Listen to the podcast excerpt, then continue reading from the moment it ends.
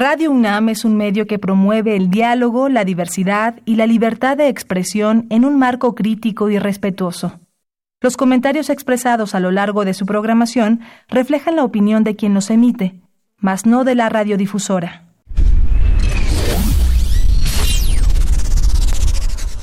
Radio UNAM y la Facultad de Ingeniería presentan Ingeniería en Marcha. Divulgación del conocimiento.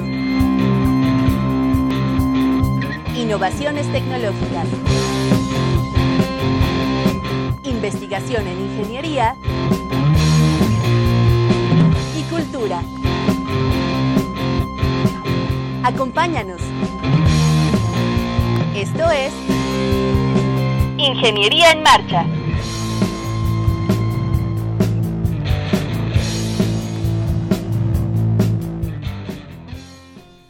Amigos, ¿cómo están? Muy, muy buen día. Hoy es martes 15 de octubre de 2019 en su programa Ingeniería en Marcha. Nos da mucho gusto que nos estén escuchando. Llegamos al programa número 42 del año.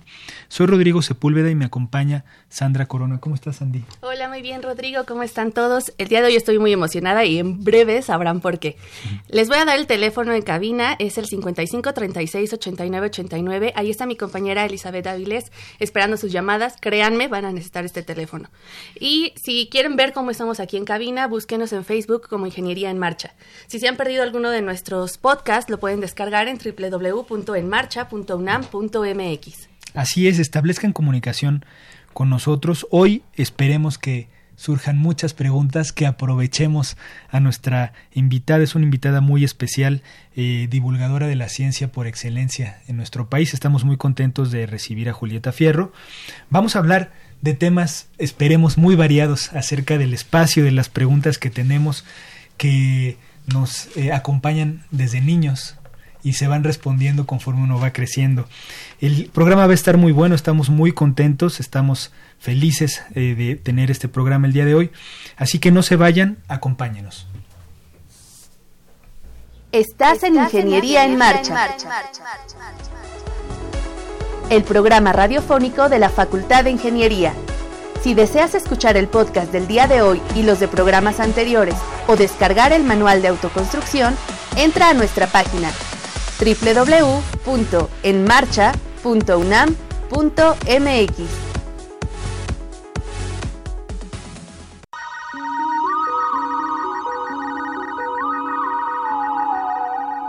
Conocemos como espacio a la inmensidad del universo, un lugar sin fin en el que están los planetas, incluyendo la Tierra, con su respectivo satélite.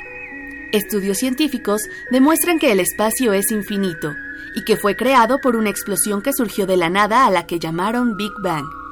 El universo tiene un plano completamente oscuro donde solo las estrellas y los planetas lejanos a la Tierra destellan con luz propia o iluminados por el Sol.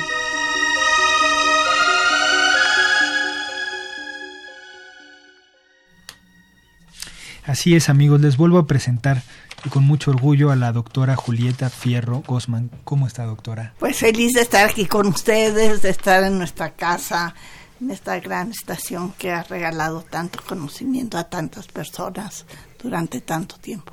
Sí, pues eh, nosotros igual estamos felices, eh, sea bienvenida a este programa, ojalá nos esté acompañando en algunos otros más. Bueno, eh, sí, no la riego hoy, espero que sí.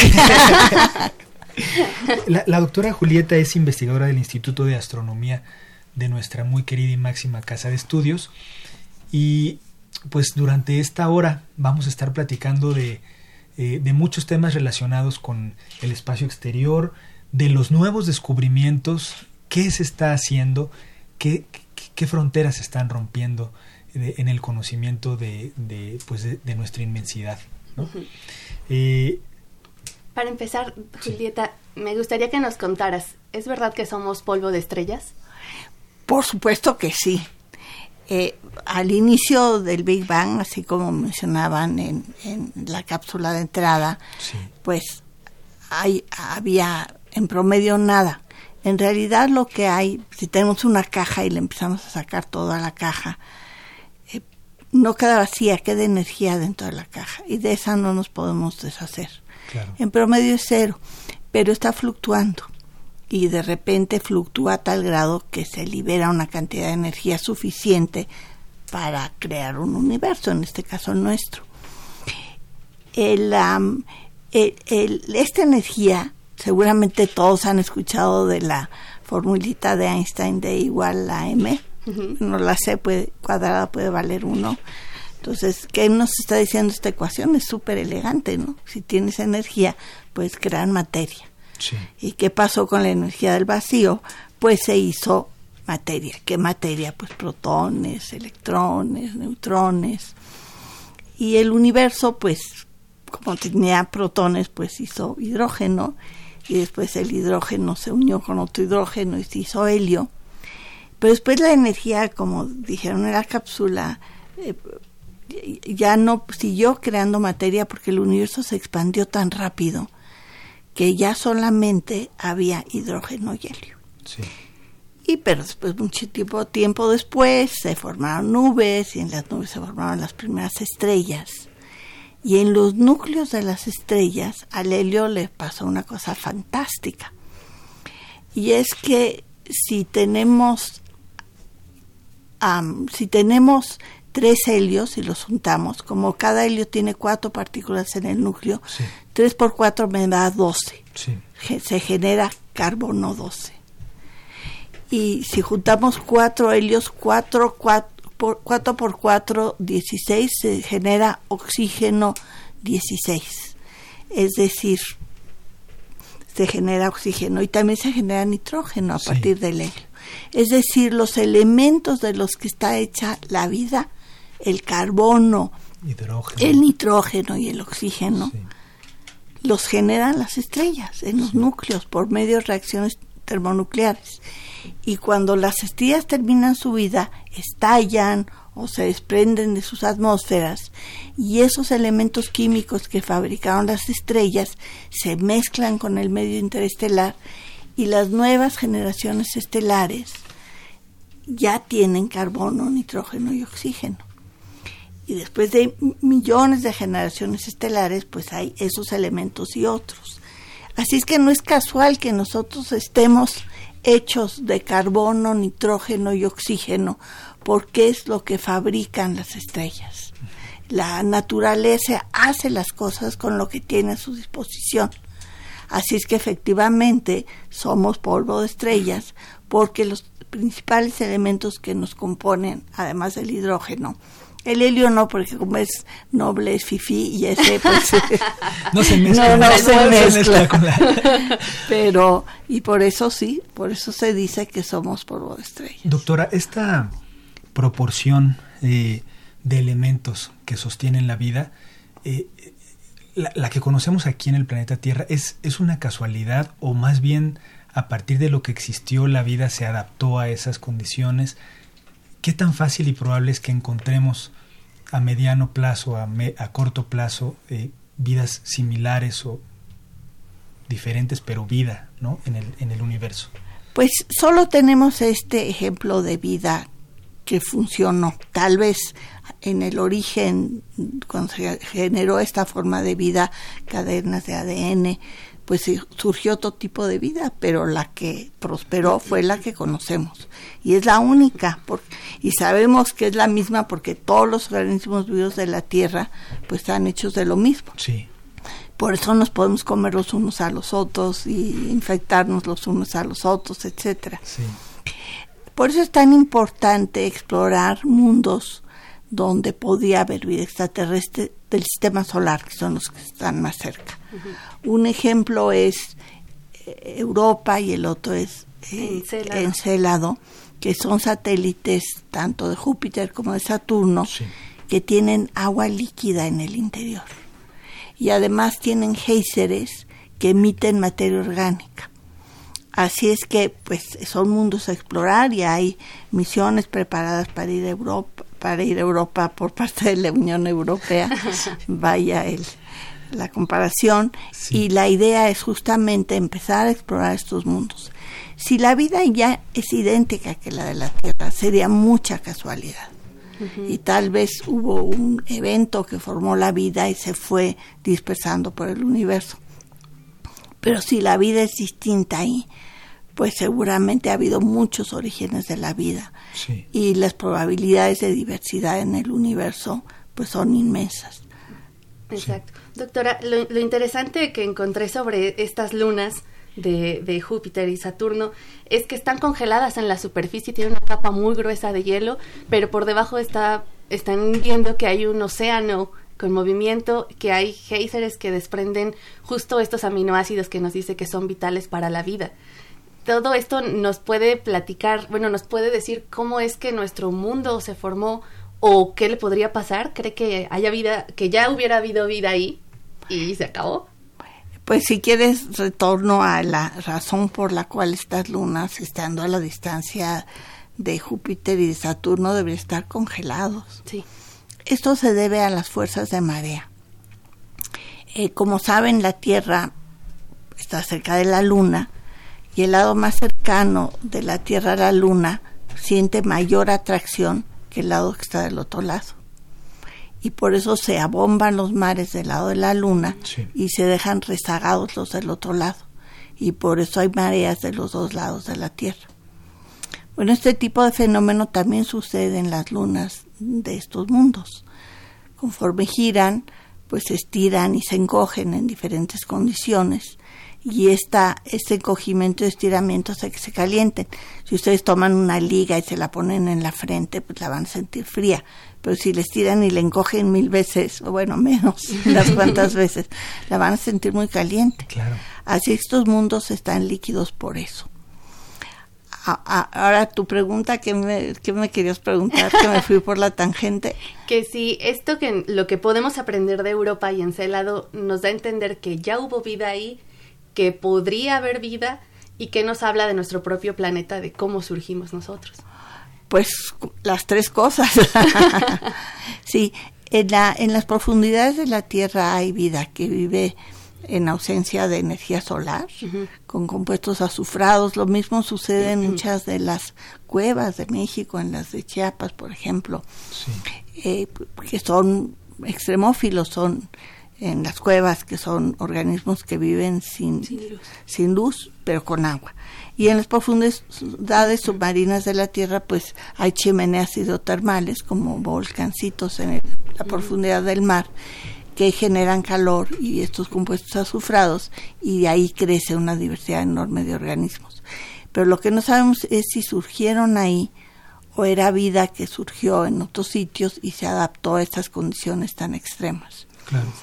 Así es que pues habría que ver qué sucede en estos mundos, habría que explorarlos.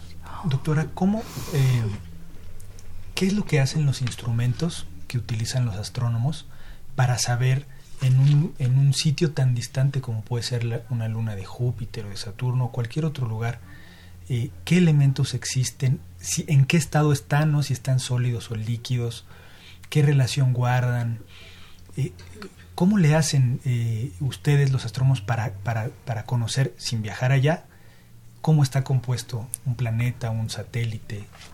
Pues es relativamente fácil. Si tú tomas un disco compacto, de esos CDs, y, tomas y dejas que incida la luz de este estudio sobre el disco, vas a ver que se forma una gama de colores, como un arco iris, se descompone en colores. Sí.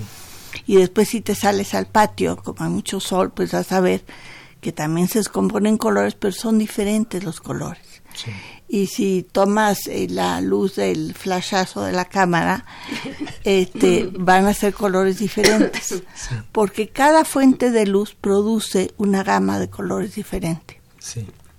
Depende de la composición química, de la densidad, de la temperatura y de la velocidad de la fuente. Así es que si analizas miles y miles de fuentes terrestres y las comparas con las fuentes celestes, puedes dispersar la luz de los astros, el sol produce un arco iris y todas las estrellas también y las nubes de gas y de polvo, puedes saber de qué están hechas, a qué temperatura están, cuál su densidad y cuál su velocidad. Así es que la luz es la gran herramienta del astrónomo. Cuando digo luz me refiero también a los rayos gamma, los rayos X, el espectro electromagnético. Exactamente. Doctora, quiero decirle que aquí por redes sociales, Sonia Guadalupe, Corona dice, qué emoción ver a la doctora Julieta Fierro. Conviví con ella cuando trabajaba con Adelita Castillejos en la Asociación Mexicana para Profesores de Ciencias Naturales. Saludos cariñosos. Oye, saludos a ti, qué grandes cosas hacíamos. A mí me gustaba trabajar con los maestros. Es, es muy emocionante, espero seguirlo haciendo, porque hay en México muy buenos maestros. Y en realidad no necesitan que uno se eche rollo ellos solitos. solo un poco de envalentamiento, solo decirles si pueden. Adelante. eh, Daniela Itzel manda un saludo a, la cabina. El profesor Takashi dice de parte de su grupo de Ambiental 2, o sea, que te están viendo. Les, los saludamos. Laura, Daniela, Sersan, saludos a todos. Eh, y otro chico por Twitter días previos me dijo que quería saber cuál es la concepción de la doctora sobre el espacio, su concepción particular. Ah, pues que es todo. y que en ese espacio pues hay tiempo, materia y energía y pues eso es el universo. Exacto. Claro.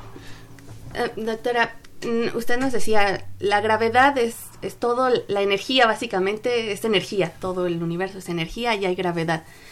¿Cómo es que el universo empezó? Es que a mí me cuesta mucho trabajo pensar qué forma tiene el universo, cómo se ha ido expandiendo, porque es lo que nos dicen ahora, que la gravedad y toda esta cosa los lleva a expandirse. Si lo pudiéramos ver por fuera, ¿cómo se vería?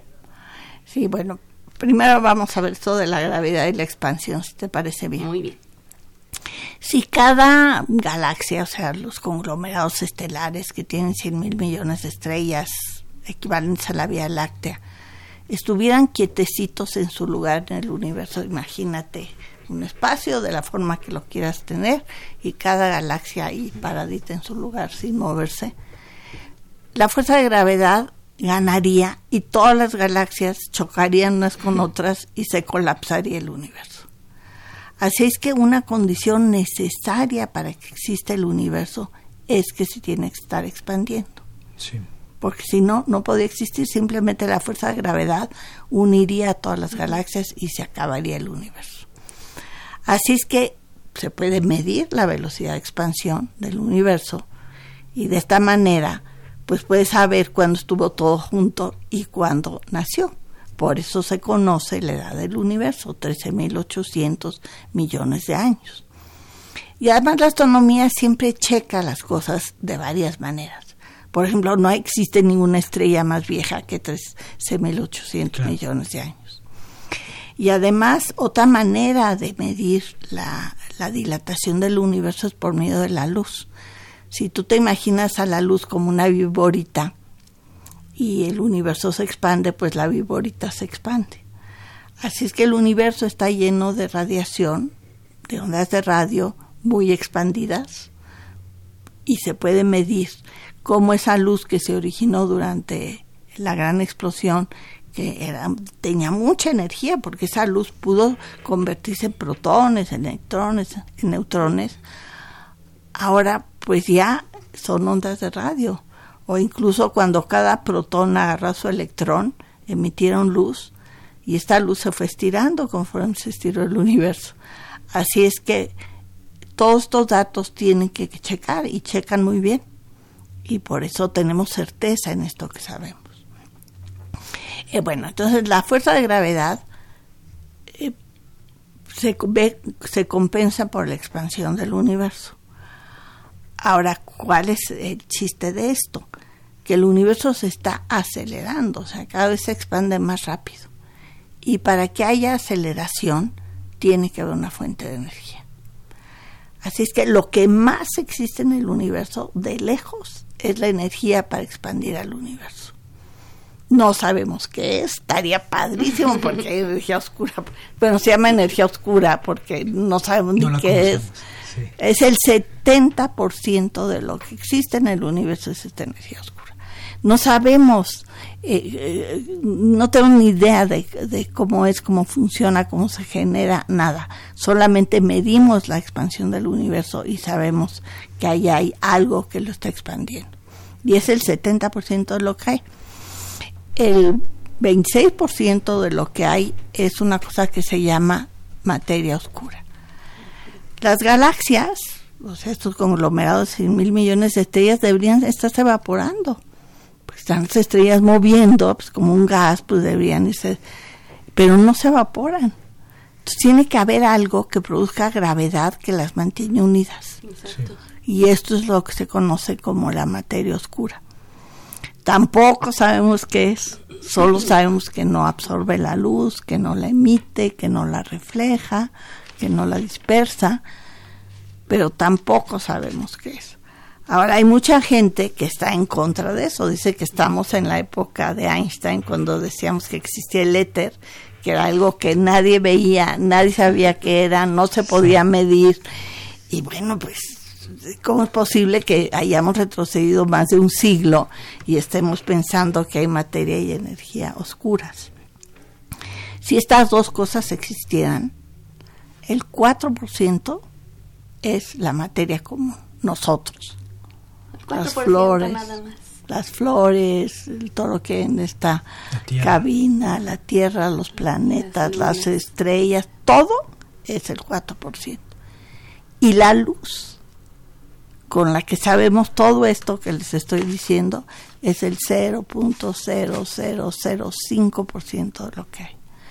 O sea que con esa mínima cantidad de energía del universo y con nuestros cerebros y las de todos los estudiantes que los están escuchando y todos sus radioescuchas, con esos cerebros se sabe todo esto del universo es una maravilla. Claro. Tú preguntabas de los instrumentos, pero en realidad, eh, pues los instrumentos obviamente sirven, las computadoras, los telescopios, los telescopios, pero, pero mucho es simplemente el cerebro de las personas que le piensan, porque con muy poquita información sabemos un montón de cosas.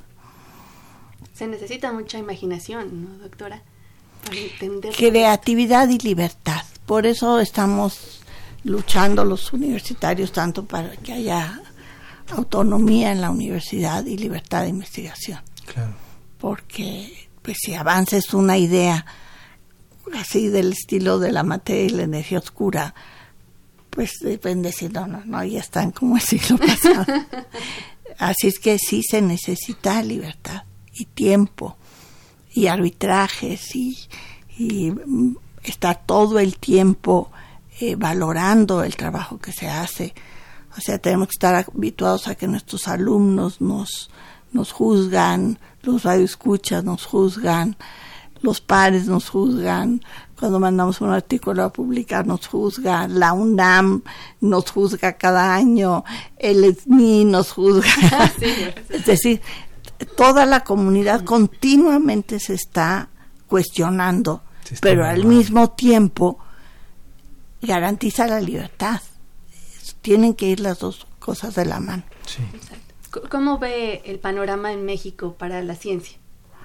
Pues los, los investigadores estamos preocupados.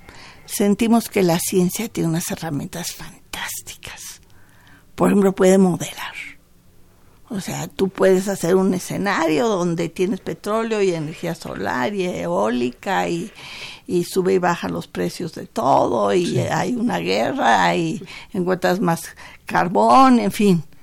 Y, y puedes hacer escenarios con cientos de variables y puedes decidir cuál escenario más favorable dadas diferentes condiciones que puedes ir adoptando con el tiempo.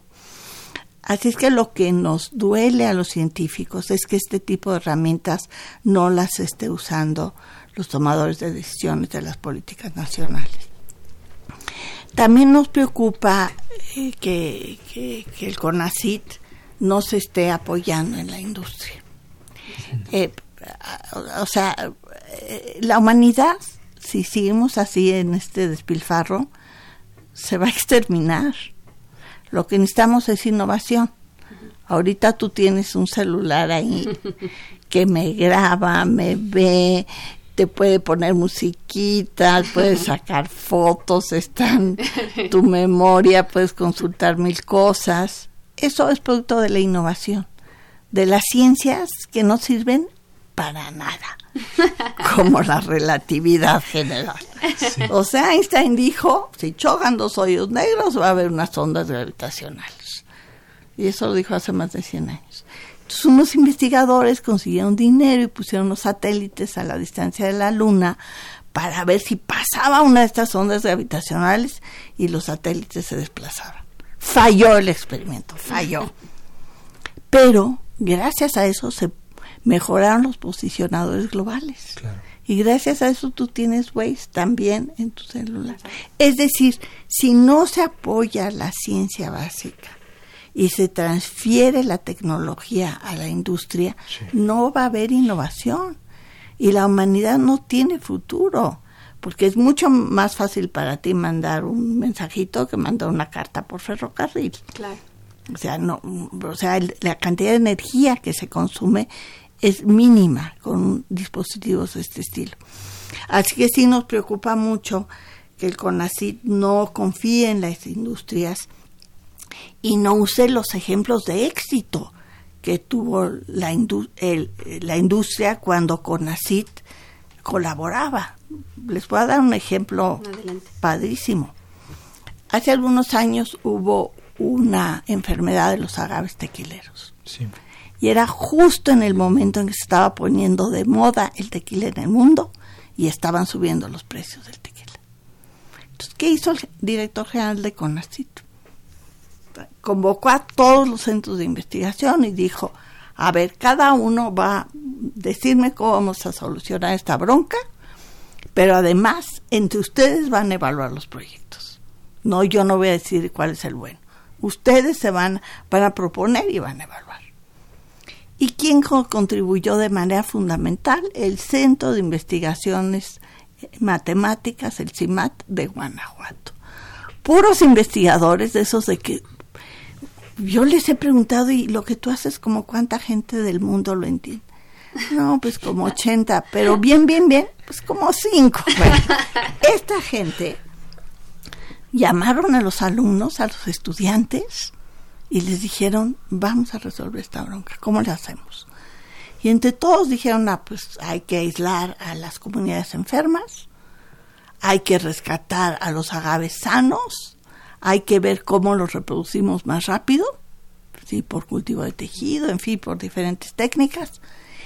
Pero en el proceso descubrieron que para que los agaves produjeran tequila, no era necesario esperar nueve años, sino con tres era suficiente. Entonces no solo se salvaron los agaves mexicanos, sino que se abarataron los costos de producción y prosperó la industria. Y entonces lo que nos duele a los investigadores es que no nos están usando. Lo que los investigadores sabemos hacer es formar grupos de trabajo y pensar y solucionar problemas. Ese es nuestro oficio. Y pues sí nos duele esta, esta falta de confianza con los investigadores, que se nos acuse ahí de tranzas, que a mí me encantaría saber cuándo he hecho una tranza. ¿Dónde está todo ese dinero? Y, pues sí, nos encantaría saber para no volverla a regar. Pero también nos gustaría colaborar. Nos parece muy grave que la toma de decisiones se dé por unas cuantas personas sin pues sin convocar a la comunidad. México es un país muy poderoso en ciencia y hay muchos problemas nacionales que requieren solución. ¿Por, qué, ¿Por, qué, se ha relegado tanto? ¿no? Eh, y no solo eh, los científicos, sino ingenieros, profesionistas en general, están lejos, ya no digamos de la toma de decisión, sino simplemente de la asesoría, ¿no? de, de, de la cercanía hacia los puestos en donde se decide pues la vida del país, la cotidiana, la, la futura, la, Estamos muy alejados eh, los profesionistas de esto. ¿Por qué ha ocurrido eso? Pues es un problema multifactorial.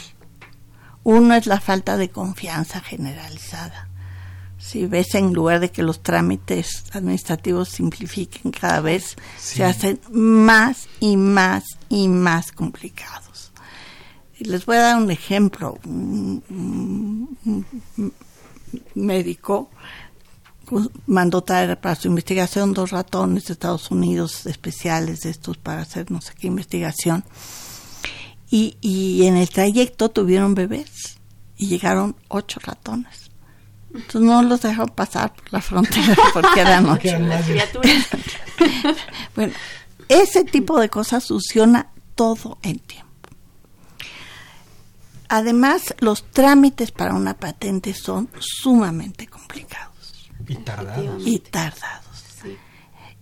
Y después, eh, los trámites para vincular con la industria son engorrosos, precisamente por esta falta de confianza. Y lo que necesitamos es más claridad de cómo hacer las cosas para podernos vincular con la industria. Porque, porque es difícil.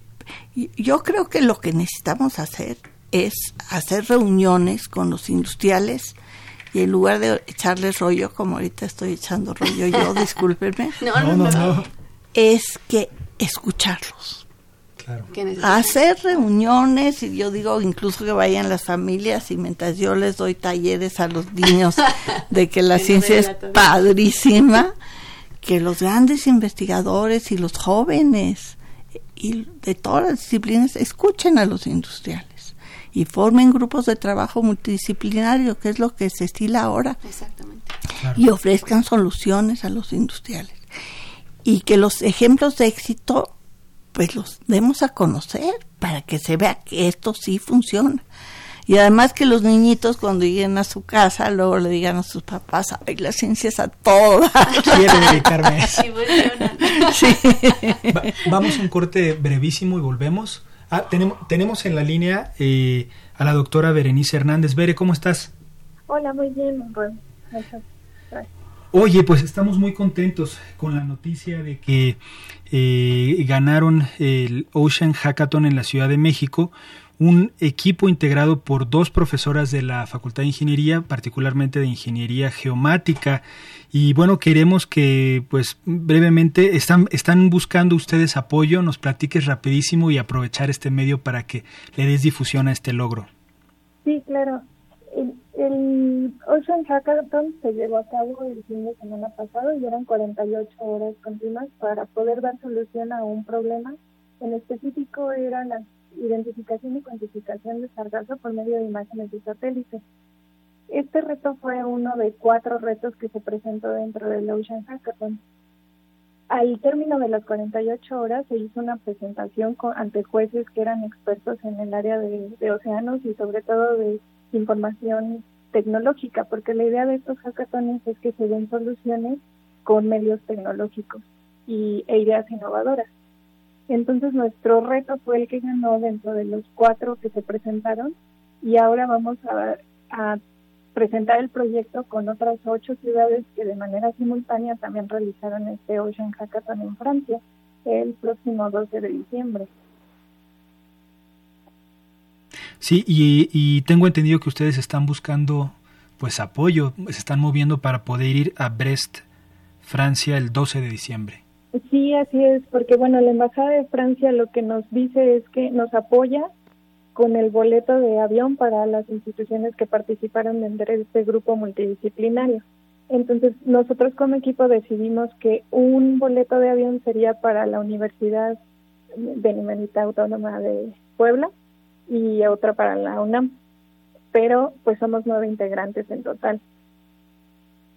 Ok, pues entonces, pues quien nos escuche, si alguien está interesado en patrocinar al equipo de la facultad, le agradeceríamos muchísimo. De todas maneras, en estos siguientes programas estaremos dándole difusión a este logro de la facultad. Y pues muchas gracias por, por comunicarnos. Una felicitación, estamos muy orgullosos de ustedes. Muchas gracias. Eh, mil felicidades. ¿Por qué no hacen una fundadora? De tal manera que en las redes sociales ustedes puedan estar platicando de manera muy breve lo que lograron, lo que quieren hacer y, y, que conforme vayan acumulando dinero lo vayan posteando para que más personas se animen a apoyar su proyecto. Muchas felicidades. Muchas gracias, doctora. Muchas felicidades, Bere, y estamos en comunicación. Gracias. Vamos a un corte breve y volvemos. Efeméride. El 16 de octubre de 1923, los hermanos Walt y Roy Disney crean Disney Brothers Cartoon Studios, empresa que en poco tiempo se convirtió en líder de la industria de la animación americana. Su diversificación comenzó en televisión para continuar con producciones de películas. Hoy en día es dueña de la cadena televisiva ABC, dos estaciones de radio locales y varios parques temáticos.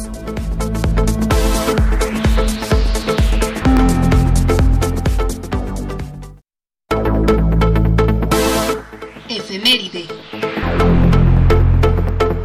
El 16 de octubre de 1854 nace Oscar Wilde, poeta, dramaturgo, ensayista y brillante narrador, además de ser un gran exponente del esteticismo inglés de finales del siglo XIX. Esta doctrina acotaba que el arte existe para beneficio de su exclusiva belleza y que ésta debe ser elevada por encima de la moral y de los temas sociales.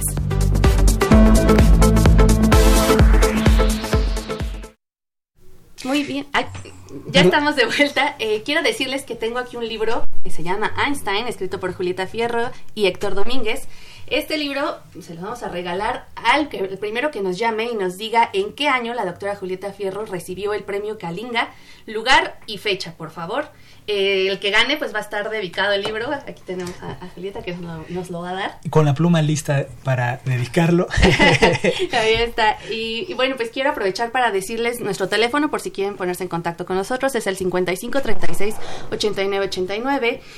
por, por redes sociales, aquí me están mandando saludos. Quiero dar un saludo particular de un compañero que iba conmigo en la prepa, se llama José Manuel Santos. Dice que su hija se llama Julieta, que es muy fan de, la doctora por el programa Sofía Luna. Y bueno, en particular yo quiero compartir mi experiencia cuando conocí a la doctora Fierro, fue hace más de 15 años. Iba yo en la prepa 5 junto con este compañero que quedó encantado. Eh, nuestro maestro de física dijo, tienen que ir a la conferencia, este, van a conocer lo, cómo se dicen las cosas, ¿no? Cómo se enseña ciencia. Yo, yo no sabía quién era la, doctora, algunos compañeros ya sabían, iban en, en plan fan.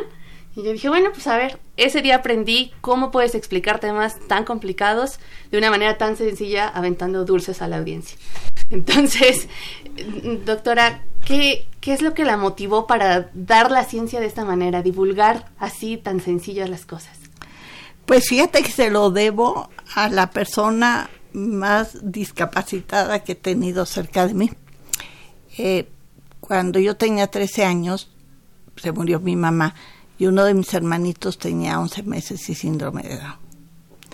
Y yo decidí que él iba a aprender todo, que no tenía por qué no aprender. Porque para mí, pues la educación siempre ha sido mi tableta de salvación ante la adversidad. la educación para mí ha sido lo que me ha permitido pues vivir a plenitud. Así es que él fue el que me enseñó a explicarle fácil las cosas. Ahí le debemos muchísimo. A él le debemos a Miguel.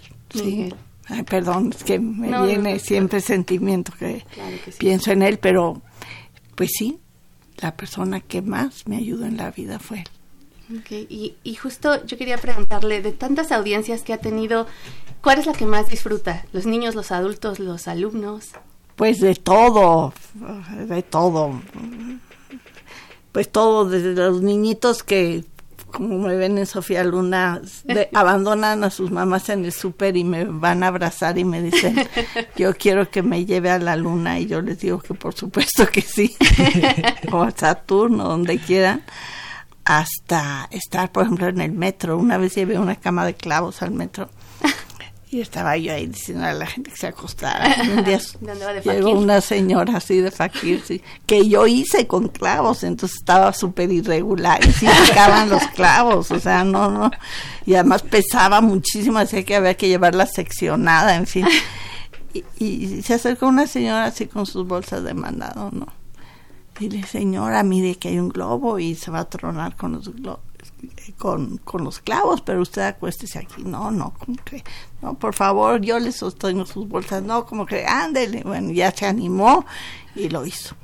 Y al día siguiente llegó con sus niños y ella les explicó cómo funcionaba la cama de clavos. Y dije, bueno, esto es lo máximo. Claro. O mujeres en el metro que me dicen, ay, si usted puede ser científica, y yo me metí a la secundaria.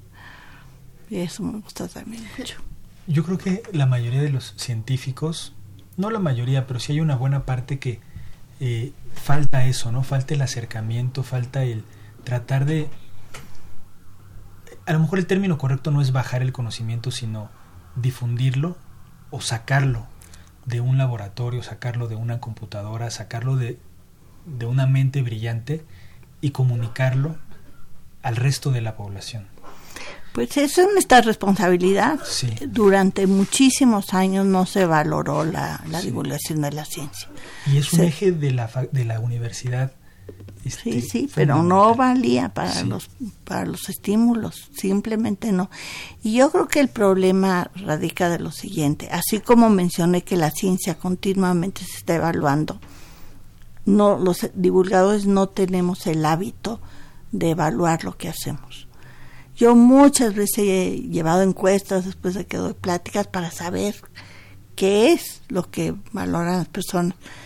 Pero casi todo lo que sí, no, sí, no ponen sí, sí, sí y atacan a los organizadores invariablemente que si el sonido estaba mal, que por qué no me invitan más seguido, que el, cañón, el cañón, o sea, todo siempre sobre los organizadores. Y, yo he tratado que sociedades como la Sociedad Mexicana de Divulgación de la Ciencia y la Técnica oferte un grupo de evaluadores a los que les paguemos para evaluar lo que hacemos. Sí. Pues justo cuando el premio Kalinga pregunté, bueno, ¿por qué me lo dieron a mí? Quería saber por qué, para seguir por ahí. Claro. Y me dijo, es que he hecho tanto. ¿Qué de tanto? Sí, y entonces pues, es así como muy frustrante. Y esto lo he hecho con muchos premios que me han dado, ¿no? El Club Roberts también pregunté y tampoco supieron. El primo Robis de Italia también pregunté y no, pues he hecho tanto. pero tú quisieras saber qué, qué es, o sea, cuál es el secreto. Pero bueno, pues yo creo que lo que tú dices es tratar de hacer las cosas sencillas porque la, si la naturaleza funciona sola, es que las leyes que la rigen tampoco, o sea, tu mamá no le preguntó a la naturaleza, la naturaleza no le preguntó a tu mamá cómo ibas a hacer tú. Igual si le pido opinión, la hubiera regado y no hubiera salido tan perfecta como eres. Porque ya sé que te han chiflado cuando vas por las facultades. O sea, ese secreto ya me lo sé. Ya, ese, ya ese orden universal. Y, y tú te hiciste solita así de perfecta. Quiere decir que las leyes que rigen a la naturaleza tienen que ser sencillas. Así que la manera de explicarlas tiene que ser así. Y si están muy complicadas es que no le estamos entendiendo. Exacto. Y doctora, yo quería justo, bueno, para dar preámbulo que nos platique sobre el proyecto de Saint-Exupéry. Ay, pronuncias muy bien francés. Qué orgullo. ¿Ya ves cómo si eres perfecta? Quería preguntarle me, llama la atención que este proyecto, que ahorita nos va a platicar, la parte involucrada de México son casi puras mujeres, si es que no son todas, ¿no? Las mujeres científicas que están ahí. Cuéntanos cómo ha sido esto de meter a la mujer en la ciencia, cómo ve el panorama y bueno, pues que nos platique del proyecto en sí.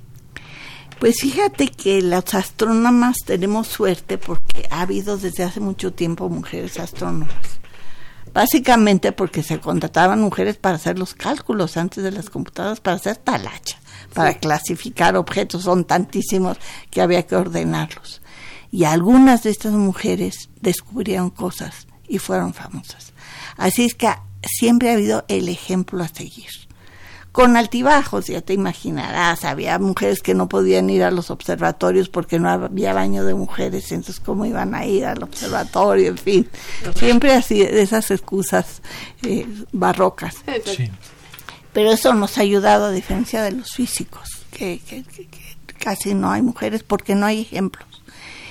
Y pues eso, por eso yo creo que hay tantas mujeres científicas. Ahora este proyecto en particular, pues yo creo que se unieron dos grandes mentes. Eh, una persona del Instituto de Ciencias Nucleares y otra del Instituto de Astronomía. Y estas dos chicas pues han empujado este proyecto que está fabuloso. Eh, la idea es muy bonita. ¿Qué está detrás del proyecto Saint-Exupéry? Eh, bueno, eh, como saben seguramente este año se dio el Premio Nobel de Física, entre otras cosas, a dos chicos suizos. Sí. Ellos hicieron una cosa bien bonita. tú imagínate que tú vas bailando por la vida, así de derechita, vas caminando por la calle muy contenta y se atraviesa un galán. Entonces, ¿qué haces? Pues se cambia tu órbita necesariamente porque te hace dar unos giros ahí, voltea a ver, en fin, entonces ya te alteró tu órbita. Pues eso mismo hicieron ellos, dijeron, bueno, una estrella si va solita por el universo, pues va a ir derechita como debe de ser en su órbita, pero si hay un planeta cercano, pues la va a modificar ligeramente la órbita, va a ser ondulatoria, por ejemplo. Entonces dijeron esto, pero inventaron un programa de cómputo para poder extraer los datos, porque un planeta pesa bien poquito respecto a su estrella. Todos los planetas del sistema solar son el 2% de la masa del Sol, así es que la gravedad que ejercen sobre él pues es muy pequeñita. Pero además, estos chavos consiguieron tiempo de observatorio en un telescopio francés en Haute-Provence que ya se iba a descontinuar porque pues, era antiguo y a quien le importa un instrumento pasado de moda y lograron descubrir un planeta extrasolar. Y con esta técnica se descubrieron más y más y más planetas extrasolares. Más de 4.000 ya vamos, ¿no? Sí, y después se hizo un telescopio especial que se llama Kepler para poder medir las propiedades de los planetas. No los puedes ver, pero si pasan delante de la estrella a la que pertenecen, pues eclipsan temporalmente a la estrella. Muy poquito, no es un eclipse total pero es suficiente para determinar si tienen anillos o atmósfera y cuánta materia tienen y de qué tamaño son. Y gracias a este telescopio se han descubierto pues, esto que dices, miles. Y las estrellas menos estudiadas por un sesgo en la astronomía. O sea, los astrónomos están las galaxias grandotas, chonchas, brillas, imponentes. ¿Qué las estrellas más comunes, las enanitas rojas, pues a quién le importa. Son las más comunes, hay por todos lados, unas muy cercanas al Sol, pero pues a quién le importa. El chiste es la galaxia. Pero estas estrellas chiquitas viven más que el Sol, son las más longevas. Así es que si tienen planetas, pues y hay civilizaciones en estos planetas, van a tener más tiempo para evolucionar, para generar tecnología y capacidad tal vez de comunicarse con nosotros. A menos que hayan visto los programas de tele de la época de Hitler y bueno, ya sepan que no somos precisamente una especie pacífica y buena onda, pero bueno, si, si omiten esta particularidad de nuestra especie, pues podían tener interés en comunicarse con nosotros. Así es que el chiste de este proyecto Saint-Exupéry es en San Pedro Mártir con telescopios que puedan analizar a las estrellas más cercanas y ver si tienen planetas y si esos planetas son similares a la Tierra. Otra opción sería mundos tipo Encelado y, y, y ya se me va el nombre del otro, de los planetas solares, eh, bueno, las lunas que tienen agua y Encelado. Y Encelado, sí. Eh, eh, podríamos buscar vida ahí, en estos mundos, y pues sería fabuloso, sería lo que les toque a ustedes vivir. ¿Cuántos países están participando en el proyecto? No sé, no me acuerdo, son, un montón. Yo tengo que son cuatro, Reino Unido, Suiza, Bélgica, México, y que están buscando que se integren nuevos. Por supuesto, pues son telescopios robotizados, muy bueno, de bajo costo. Y además es un muy buen lugar para observar. A San Pedro Martínez es, un súper lugar. Sí. Eh, También por eso nos duele que no haya apoyo a la ciencia, ¿no? En particular a la astronomía, para que bueno, yo digo que de perdiz hace que la gente sueñe y piense en otra cosa y se salga de su realidad. al menos, digo, claro que no influimos en que disminuya el precio de las tortillas, pero esa no es nuestra misión. Nuestra misión es avanzar el conocimiento. Exacto. Doctora, Perdón que la interrumpa. Sí, eh, adelante. por teléfono, Jorge Rodríguez de Catepec dice que debe convocarse y motivar a las mejores personas mexicanas para que se interesen en la administración pública. Eh, ya tenemos ganador del libro, es Alexis Nieves Ayala, también de Catepec, en un momento te decimos cómo lo puedes recoger. Y Esperanza Sánchez García dice, felicito a la doctora, muchos lo estamos escuchando y ojalá venga más seguido a Radio UNAM. Y le gustaría saber dónde imparte las clases de investigación para niños. Ah, pues ahora lo que estoy haciendo es grabando las clases. Como saben, ahora hay estos eh, cursos a distancia gratuitos que pueden estar en internet. Si se meten a astronomía, bueno, a YouTube y ponen astronomía Julieta Fierro, están algunas de las cosas que estoy haciendo. Ahorita voy a salir de viaje y los cursos que estoy grabando están temporalmente interrumpidos, pero los que ya están grabando ahí están. Y si quieren algún tema en particular, díganme y yo lo grabo, porque es lo que más me gusta cuando un niñito pregunta, ¿y qué es la luz? o cosas así, yo digo, ay, qué padre, es justo lo que yo quiero, esa es mi, mi razón de vivir. Eh, pero tengo un curso completo de astronomía en esta modalidad y, que lo pueden bajar de, YouTube fácilmente y si quieren certificarlo, se pueden inscribir a la Facultad de Ciencias, a ese curso en particular y pagan una módica suma y les da la UNAM un certificado de haber aprobado mi curso de astronomía básica. Y viene todo, desde los mayas y los aztecas, porque hay tradición astronómica en México. Sí, la vi que, ahí este, se para de puntitas y nos enseña que si usted puede hacer eso, nosotros podemos ah, aprender y hacer más. El canal se llama Ciencias TV, búsquenlo. Eh, me gustaría que nos platicara que usted es miembro de la Academia Mexicana de la Lengua. Hablando de esto sobre cómo podemos eh, voltear a ver a la ciencia, esto es parte de, este proyecto. Bueno, la verdad, la verdad es que yo no sé nada de la lengua. Lo que pasa es que como tengo la lengua más bonita del mundo, según uno de mis galanes, pues por eso estoy ahí, que les quede claro. no, no, la idea es que, pues, en principio hay palabras de ciencia que hay que definir, pero en realidad... Eh, pues la lengua franca de la ciencia es el inglés y, y, no hay tanta dificultad con las voces de, de, ciencia. Es, es bien interesante estar en la Academia de la Lengua porque uno pues aprende un montón de cosas, tenemos sesiones públicas y algunas de ellas valen mucho la pena. Por ejemplo, vamos a tener una mesa redonda pronto sobre las lenguas nacionales o indígenas y el español. Y, son muy interesantes porque los profesionales del idioma son deslumbrantes. Escucharlos hablar y explicar las cosas, pues es verdaderamente fascinante. Y además saber cómo se incorporan las nuevas voces. La Academia tiene un proyecto muy bonito que se llama Cordia, que es sobre la evolución del español de México desde los primeros documentos, cuando Cortés empezó a escribir cartas, hasta el siglo XIX. Y es fantástico porque se ve cómo las voces se van incorporando al español. Al principio decían, eh, pues mandamos tantas esteras a España, entre paréntesis, petates, y lo ponían, pues mandamos tantos petates, entre paréntesis, esteras, y después ya mandamos tantas esteras porque casi todos los documentos pues son documentos de transacciones comerciales.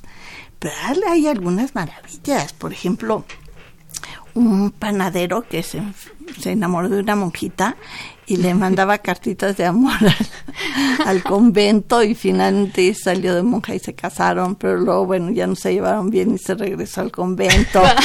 o otra señora que se, se enamoró de un curita y es increíble que estas cartas hayan sobrevivido del siglo XVI, imagínense. Y que ya nos enteramos del chisme. Sí, sí, se enamora del curita y este un día pues no puede ir a visitarlo y le dice, aquí te mando un juguetito para que te entretengas mientras nos podemos ver personalmente. Son unas maravillas, o sea, revisar todos los documentos, empezando por el siglo XVI, y recoger, además, todos los papeles. Era tan caro el papel que todas estas cartitas de amor estaban hechas con letra chiquititita en pedacitos de papel así recortados. En cambio, los documentos oficiales tenían márgenes y eso, pero las cartitas nuestras de cada día eran chiquititas. Por eso se las llevaban en el abanico. Pues ¿No? Sí. cabían? Sí, sí, sí. Oiga, doctora, yo quiero tomarle la palabra de nos ofreció fuera del aire antes de empezar el programa que tenía unos libros para regalarle a nuestra sí, no. Son los libros del Fondo de Cultura que eh, hicimos una compilación Manuel Peinbert, que es el gran astrónomo, uno de los grandes de México, y su servidora, y tiene capítulos irregulares que hicimos entre varios astrónomos, así es que sí, eh, pues no los traje, pero ustedes me van a llevar a mi oficina y se los voy a dar físicamente para que los repartan como deseen.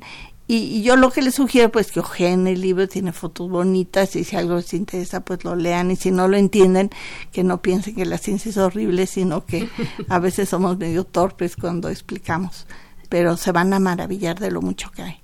Perfecto. Aquí por redes, Laura Daniela Sersan dice, la doctora Julieta es de gran inspiración, puro woman power. Rocío Ortiz dice, felicidades doctora, la educación es oro molido y usted ha sabido aprovecharla al máximo. Un abrazo. Betornado dice, excelente programa, un saludo a la doctora Fierro. Eh, por teléfono alguien que ya no dejó su contacto dice que cómo puede ponerse en contacto con la doctora Julieta Fierro. Cuando estoy en México, pero viajo mucho, me pueden mandar un correo, es lo más fácil, julieta arroba astro punto punto mx repito, julieta arroba astro .unam.mx y cuando viajo no porque siempre estoy muy ocupada, pero cuando estoy en la ciudad siempre veo mi correo en la mañana tempranito y contesto en cuanto puedo. Muy bien, doctora. Para los libros, ¿le gustaría soltar alguna pregunta al aire? Y que nos contesten las de redes. Ay, del pues tipo que sea, lo que usted quiera, como para que en redes nos contesten. ¿A qué se quería dedicar? ah, pues Ana le pone eso, ¿a qué, a qué se quería dedicar? A ver, a los de redes, los primeros que Iba a ver, ver un poco más porno, de quién sabía, de quién sabía cuál fue su primer amor, pero cuál es el seudónimo que le quieren poner, en fin, pero está mejor tu pregunta. Ok, la pregunta Más académica. la doctora bueno, es que ahora que está tan de moda el estudio de las endorfinas, por ejemplo, y claro, el, el, amor es un gran generador de endorfinas, pero también las redes sociales, porque uno es adicto a la información. Sí, inmediata además. Y entonces si tienes mucha información, sientes que sabes, y, porque el cerebro no distingue entre información útil e inútil. Y entonces genera endorfinas igual que los juegos de azar. Ansiedad. Sí, sí, Y además de repente en las redes sociales sí sale algo que vale la pena, ¿no? Entonces de cada 100 mensajes, pues algunos son estos memes geniales que tú dices, valió la pena dedicarle tanto tiempo a este asunto. Entonces por eso pensé en la pregunta del amor, pero la cambiamos, doctor. Pueden ser las redes sociales. La planeamos ahorita, ¿no? La lanzamos en, Exacto. en Facebook. Para que estén atentos, eh, el tiempo se nos agotó rapidísimo. Es una de las horas más rápidas que han transcurrido en esta cabina. El tiempo es relativo. Sí, Exactamente. definitivamente. definitivamente. Y le agradecemos muchísimo que haya aceptado estar con nosotros. Estamos felices, nos vamos felices del programa. Ojalá usted también. Yo también me voy feliz. Son a todos, gracias a todo el equipo de Radio UNAM. Eh, pues como saben, los quiero muchísimo, los aprecio y sé el trabajo que es hacer esto y, ustedes tienen una organización impecable. Felicidades. Muchas gracias. Muchas gracias a la doctora Julieta Fierro. Estamos eh, tristes eh, por una parte de ya despedirnos, pero contentos de que haya estado con nosotros. No nos vamos eh, sin despedirnos, ya se nos acabó el tiempo prácticamente, vamos a dar los créditos del programa. En la producción está Pedro Mateos, en redes sociales y conducción está Sandra Corona atrás del teléfono eh, comunicándonos y enlazándonos. En la coordinación de comunicación José Luis Camacho, en la página web Fanny León y en los controles técnicos Gerardo Zurrosa. Continúen disfrutando de la programación musical que Radio UNAM tiene para ustedes. Hasta pronto.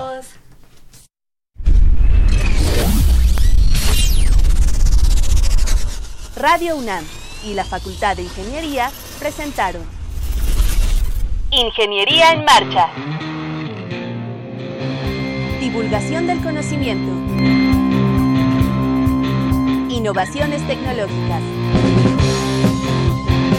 Investigación en ingeniería. Y cultura. Ingeniería en Marcha.